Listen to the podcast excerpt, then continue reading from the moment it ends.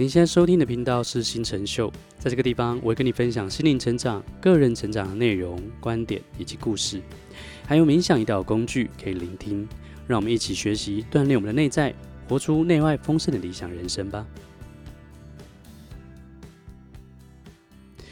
Hello，你好，我们今天要聊的一个主题，吼，跟我最近开了一个新的线上课程有关，吼，我大概已经说。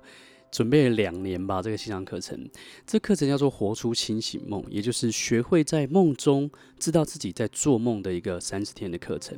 我们有举办线上讲座和试听的课程，来分享活用梦境跟清醒梦的一些好处，以及四个基本技巧。我们今天这一集呢，就是要跟这个主题有关，因为有许多参加我们线上分享会的同学，他事前都会跟我提问一些问题嘛。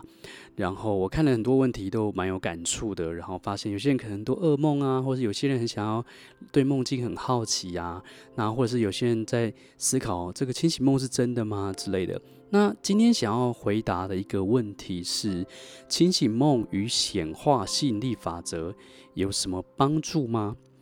应该说，这个线上课程这个学员他问其实是哦，他问我说：“老师，这个吸引力法则跟清醒梦比较。”哪一个是比较好，还是怎么样？那我觉得我们时常会有这种对或错，或是哪个比较好的这种这种心态，这个是很符合人性啊。因为我们这个我们人类的设计就是这样子嘛，一定会有一些对照这样子。但是呃，这个问题我把它改成呃，清醒梦对显化或吸引力法则这些法则有什么样的帮助？我觉得比较好。OK，所以，我们今天来要来谈的主题就是这个哈。那什么是清醒梦？先简单快速讲过一遍哈，因为可能有些朋友不知道，有些听众朋友不晓得。所谓的清醒梦，就是在梦中，你知道自己在做梦。而你，因为你知道自己在做梦，你知道这一切都是你所创造出来的一些呃想象跟感知，可以感知到了一些事情，虽然很真实，但是你可以在现实世界，你可以在这边，你可以在梦里面去做一些你现实生活中无法去做的事情。你可能可以创造一个空间，或者是你可能可以体验怎么样飞行、去旅行、去疗愈自己，然后有非常多的一些功能哦在里面。好，那先来谈这个同学提问的这个问题。他说吸引力法则，我们现在谈吸引力法则是什么？心想事成是什么？呃，我觉得在吸引力法则跟心想事成上面，有一些人都会有一些误解。就是他们认为啊、呃，可能光想就有用了，然后他们就常常会问说啊，我想了也没有实现啊 之类的。可是他们从来没有了解过什么是有效的去想一件事情，或是他们没有去深入了解过呃吸引力法则在讲的是什么。那但是因为资讯也太多了哈，就是呃可能有些人讲的很神奇，然后有些人讲的比较务实，每个人讲的是不一样的，有些人不相信之类的。我觉得在心想事成上面，我们大多数人的问题就是，我们每天想的事情太多。什么意思？就是我们想要有钱，但是又怕做不到；我们要想要买房子，又怕贷款，又又怕以后卖不掉；或者是我们想要做某件事情，反正就是会觉得不可能。所以，当我们的思想是这样子一来一往的时候，对整个宇宙来说，我想它就是在一直聆听我们想要一件事情又不要一件事情的概念，也就是你跟一个人说：“哎，我要”，然后又说我不要，我要又我不要 的那个感觉。我们的身心情绪跟能量都是不一致的。其实换句话说，我们可能也一直都呈现心想事成的状态。因为我们在想的就是想要又不想要，所以我们就处在想要就不想要的状态。我们早就已经显化出了这个状态。你有了解我的意思吗？就好像开车一下刹车，一下又踩油门，或是同时刹车同时踩油门的感觉是一样的哈。人们的问题就是我们一直在思考可不可能哦？为什么呢？因为我们会认为一件事情可不可能，通常是来自于什么？来自于经验法则来决定这件事情可不可能，也就是说，我们过去没有飞过，所以我们就不相信我们能够飞，对不对？我可能今天跟你讲说，哎，你现在可不可以站起来走路？你就会诶没有怀疑的，可以觉得可以。但是如果说你现在能不能飞起来，你就有点怀疑。我们一直认为没做过的事情就做不到，这种想法其实扼杀了人类的潜能哦。这个历史上，整个人类历史已经证明了，有多少过去的人以为不可能的事情，都已经被创造出来了。最近已经有人上太空旅行了嘛？那个维京集团的那个总裁，然后理查布兰森。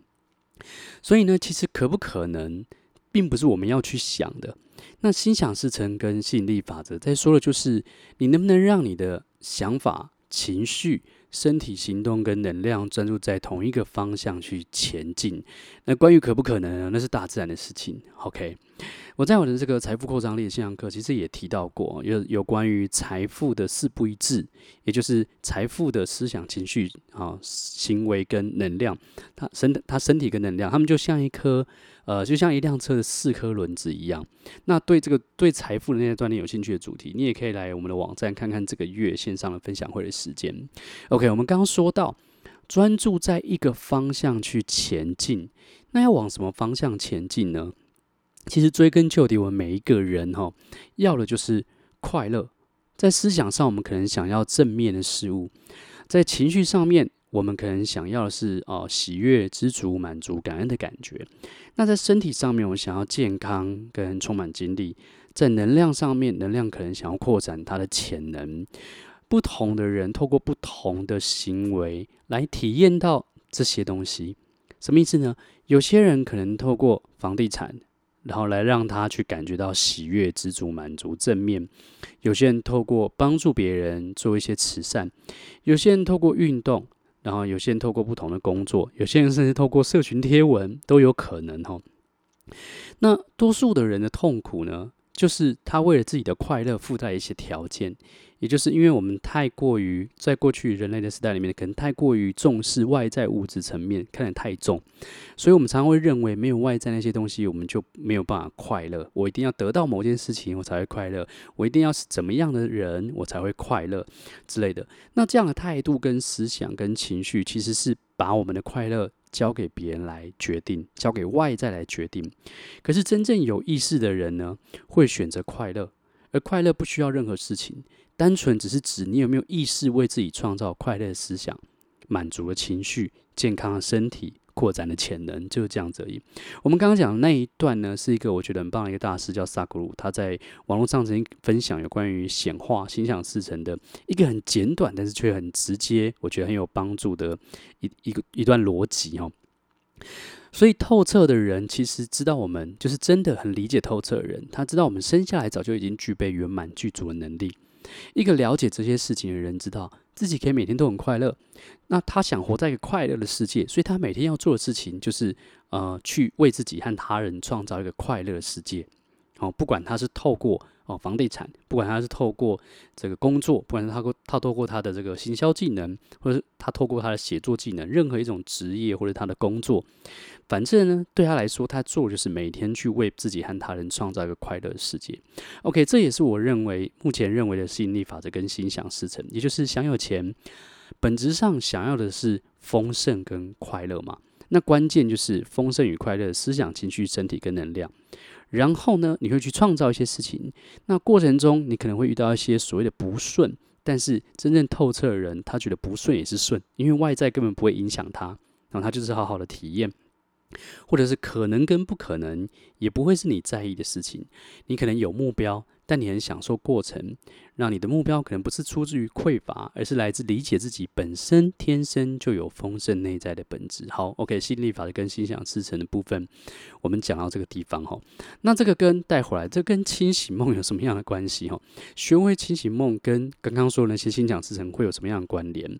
我觉得有两个可以来跟大家分享，就是第一个就是。呃，学会清醒梦，在这个学习的过程之中，我们在练习的其实也是觉察以及意以及我们的意念的引导。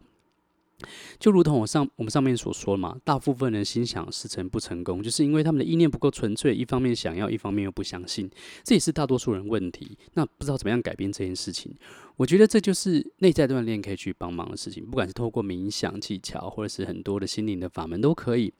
那清醒梦也可以哈，因为很多人没有学过有效创造快乐的思想，还有没有人很多人没有学过呃喜悦的情绪怎么样去创造，只是随外在去或者随波逐流而已。那么我们要怎么样练习这个这样的一个意念的纯粹呢？你要怎么样知道你的意念够纯粹是什么感觉？你怎么样可以有更笃定的相信？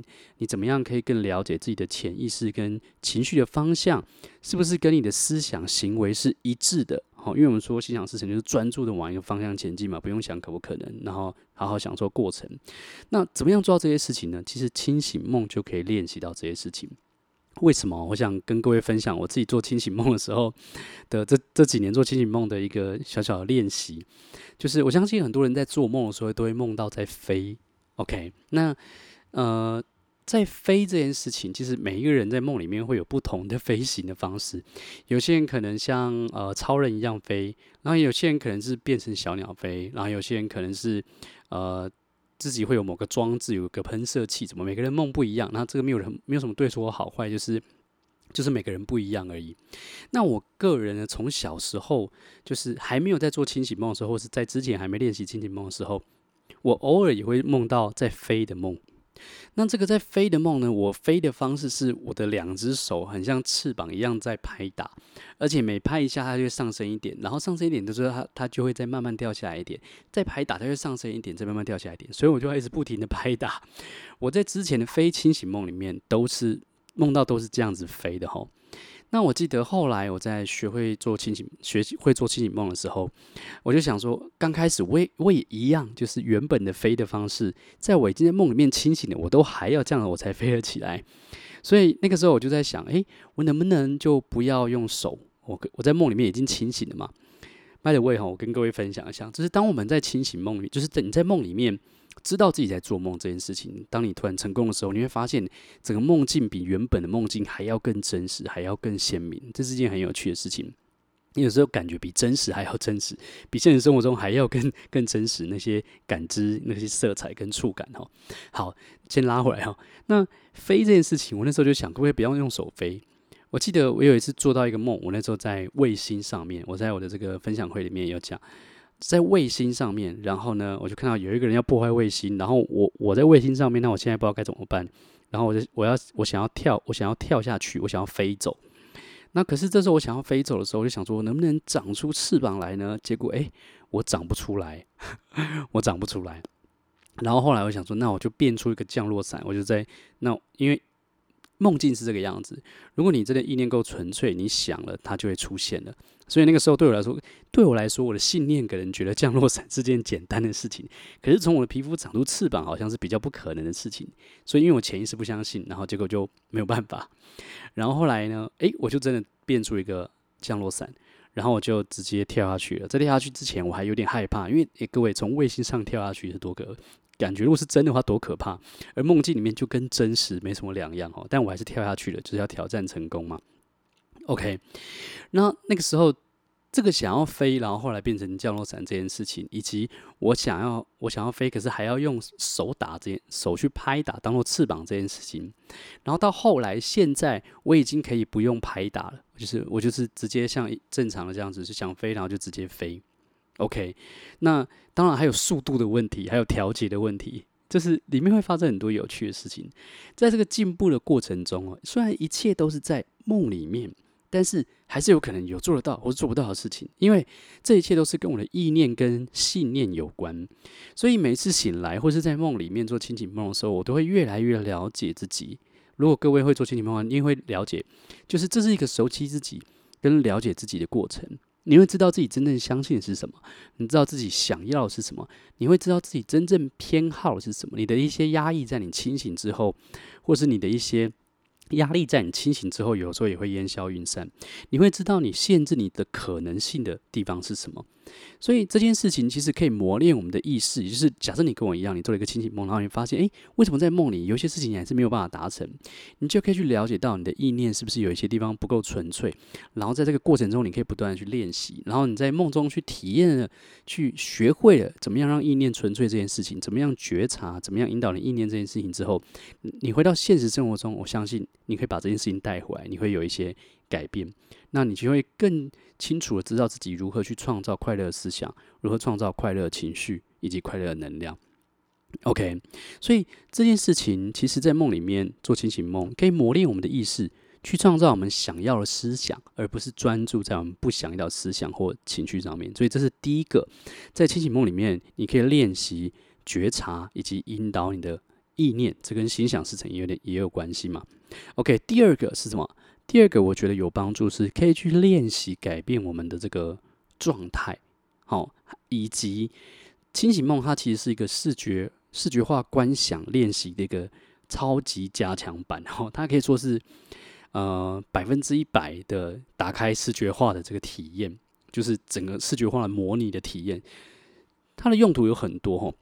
为什么我要讲到视觉化观想？因为以吸引力法则来讲哦，就是重点是我们要成为我们想成为的人，然后拥有该拥有的情绪、思想和能量，我们才会去采取一些行动嘛。也就是你想要成为，你想要有钱，那你要先成为拥有有钱人的思想跟情绪，好，跟状态，好，重点是这个嘛。那所以你要怎么样去揣摩出内在丰盛的有钱人会怎么样去思考？他们会怎么看待挫折？他们怎么看待金钱？怎么感受金钱？怎么采取行动和选择呢？这个时候，很多呃视觉化观想就会来帮助你体验以及安装这些事情在你身上，也是你透过你的内在的想象力哦，然后呢，透过一些引导放松，然后进入到某个脑波哦，比较慢的脑波，然后让你自己沉浸在这些感受里面。OK，你就可以揣摩成为那样的人会怎么样去做人生的选择。OK，那另一方面。以前的很多心想事成跟吸引力法则书上都写几个步骤嘛，就是第一个要求、相信，以及第三个叫做接收。那以要求这第一个步骤来讲，他在说的就是你的渴望的这个元素够不够？因为一个人不够渴望一件事情，就不会去做一件事，同意吗？你做任何事情都是因为你内在有一些渴望才会去做。OK，就像是今天早上要每每天早上起来去刷牙，如果你真的完全一点都不渴望刷牙，你也不会去刷，有了解意思吗？所以视觉化观想呢，它的另外一个功能就是可以帮我们去补充我们身上渴望的一些能量，就好像有时候你想想到一些你喜欢你喜欢的领域，你想买的东西，你一直会不断重复的想，不断重复的想，这就是一直一直一个很自然的在增加我们渴望的一个过程，可以去觉察看看。我们有时候喜欢一个东西，好像我最近很喜欢弹吉他，所以我就会看一些吉他的评论，然后看什么吉他的牌子，我们一直不断在补充我们对某件外在事物的一些渴望吼。所以你在视觉化观想的时候，身体呢，你的身体可能会有一些功能。它去抑制你的神经传导，这是比较科学的。为什么要抑制你的神经传导？因为它可以让你保护你，不会一想象一件事情你就采取你就乱行动嘛。因为你你你的想象就会停在想象的阶段，你的身体呢却是不动，就是我们在平常在练习视觉化观想的冥想的时候在做的事情。那很多研究也都说呢，视觉化观想有助于我们运动的这个表现，或者是改变我们大脑的思想与情绪，只是呢，它不会那么完全的，就是让你的肌肉开始采取采取一些行动，但是它却会有呃，它却会有建立神经连接的功效。什么叫做建立神经连接的功效？就是让你让你的这个大脑去相信你的肌肉真的有做这件事情，你的情绪真的有体验到这件事情。OK，所以那个想象其实都是对我们身体身心灵会有实质上的一些。改变的，所以实质上一些帮助的。那问题是什么？问题是，当我们在一般的视觉化观想的时候，呃，大多数的人想象力可能没有那么身临其境，所以我们的渴望程度会有很大的这个发展的空间。我们渴望程度的增加会有很大的发展空间。那像这样子的视觉化观想的揣摩。揣摩某个人哦，某某一种呃，就是成有成就的人，或者是快乐的人，他的内在状态是怎么样？不不管我们再用多再多的想象力或视觉化观想，有时候我们多少还是会带点怀疑，就是因为我们没有真的看到，我们太习惯所谓的眼见为凭这个信念了。所以我因为我们没有真的看到，没有真的摸到，没有听到跟感觉到，所以在视觉化观想的时候，它的强度它会有一定的限制。可是相反的哈，清醒梦不一样。为什么？因为清醒梦是百分之一百的全向式、全感官式的体验。清醒梦是什么？清醒梦是想象一下哈，假设你要的东西都已经真的在现实生活中出现了。OK，你要某个另外一半，然后呢，他真的在现实生活中出现，你可以摸到他，你可以跟他讲话，你可以跟他交流，你可以拥抱他。OK，那这感觉是什么？